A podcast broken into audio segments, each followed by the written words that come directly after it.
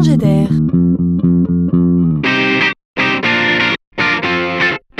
C'est la chronique de Laurent Collen. Les nouvelles technologies sont reines dans l'interaction. Je veux dire par là qu'elles permettent à des machines, à des systèmes, à des objets de communiquer entre eux.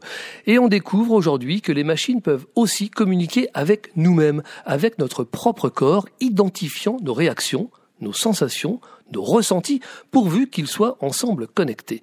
Cette innovation a pris sa source dans le monde du jeu vidéo.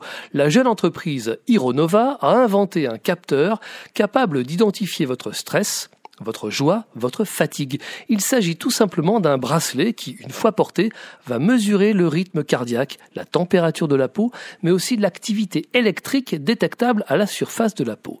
Celle-ci va nous renseigner en temps réel sur l'intensité de la transpiration et l'activité du système nerveux.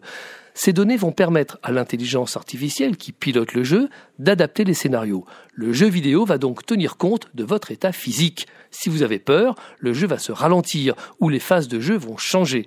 C'est terriblement nouveau. De nombreux jeux prévoient déjà de s'équiper de ce dispositif. Mais on comprend également que cette innovation va porter plus loin demain. Elle pourra être intégrée, par exemple, dans l'apprentissage de la conduite ou dans la formation des pilotes d'avion. À l'hôpital, on pourra même imaginer adapter les soins en fonction du stress des patients.